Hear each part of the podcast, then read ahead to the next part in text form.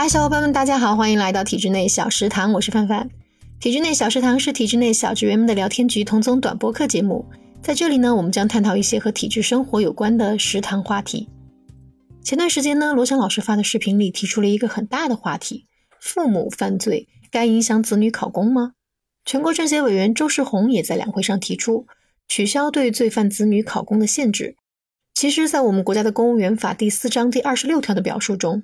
有四类人员不得录用为公务员：一是因为自己犯罪受过刑事处罚的；二是被开除党籍；三是被开除公职；四是被列为失信联合惩戒对象的。然后呢，还有个第五小点说，有法律规定不得录用为公务员的其他情形的，就好像并没有对父母或者直系亲属是否有犯罪有过什么要求，只是在公安机关人民警察录用办法中看到过，直系血亲和对本人有重大影响的旁系血亲中有被判处死刑或者正在服刑的，不能报考警察。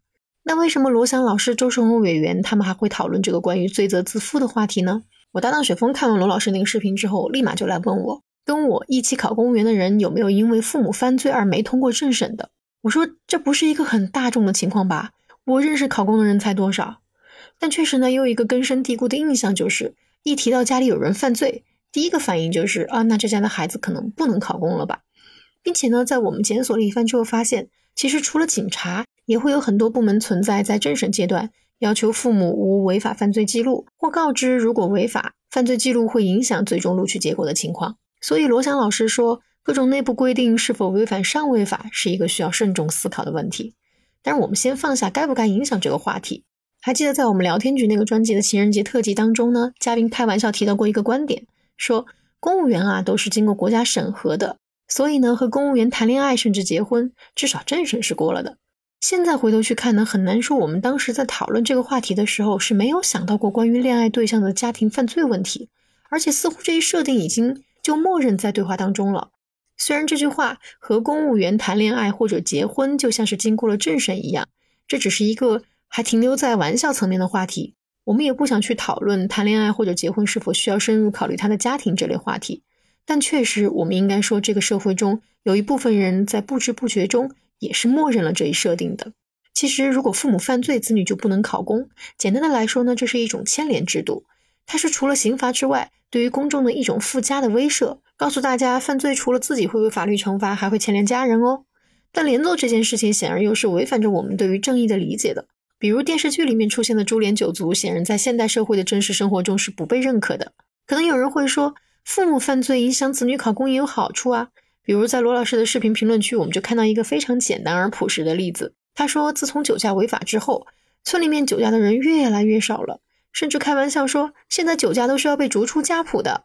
为什么呢？因为大家都知道酒驾会影响子女考公，而对于这个村子的氛围来说，子女不能考公，可能就约等于天都塌了。那这是正义的吗？从结果上来说，它是正义的，有效的威慑了可能发生的犯罪行为。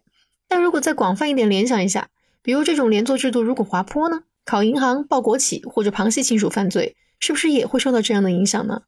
再比如，父母的犯罪本身就是针对子女的犯罪呢，是否会造成对孩子的二次伤害呢？其实雪峰问我的时候，我的第一反应是我身边考公的人也不多，能有几个是家里爸爸妈妈有犯罪行为，然后他正好还想考公的？我想了一圈都没有想到这样的案例，所以这个群体从比例上来说，应该是一个少数群体。而这一少数群体是否考公或者参军？如果不是因为周世红委员提出，罗翔老师讲解，我可能很多年内都只会把它默认为一种常见的社会现象。但就像罗翔老师说的，如果有一天我们也成为这部分少数群体呢？是不是就要靠社会的法治来维护我们最基本的权益了呢？有个笑话里说，一个人的岳父曾经有过违法经历，而他们当地公考的政审呢，不仅要审核自己的父母，还要审核配偶的父母。于是为了通过政审。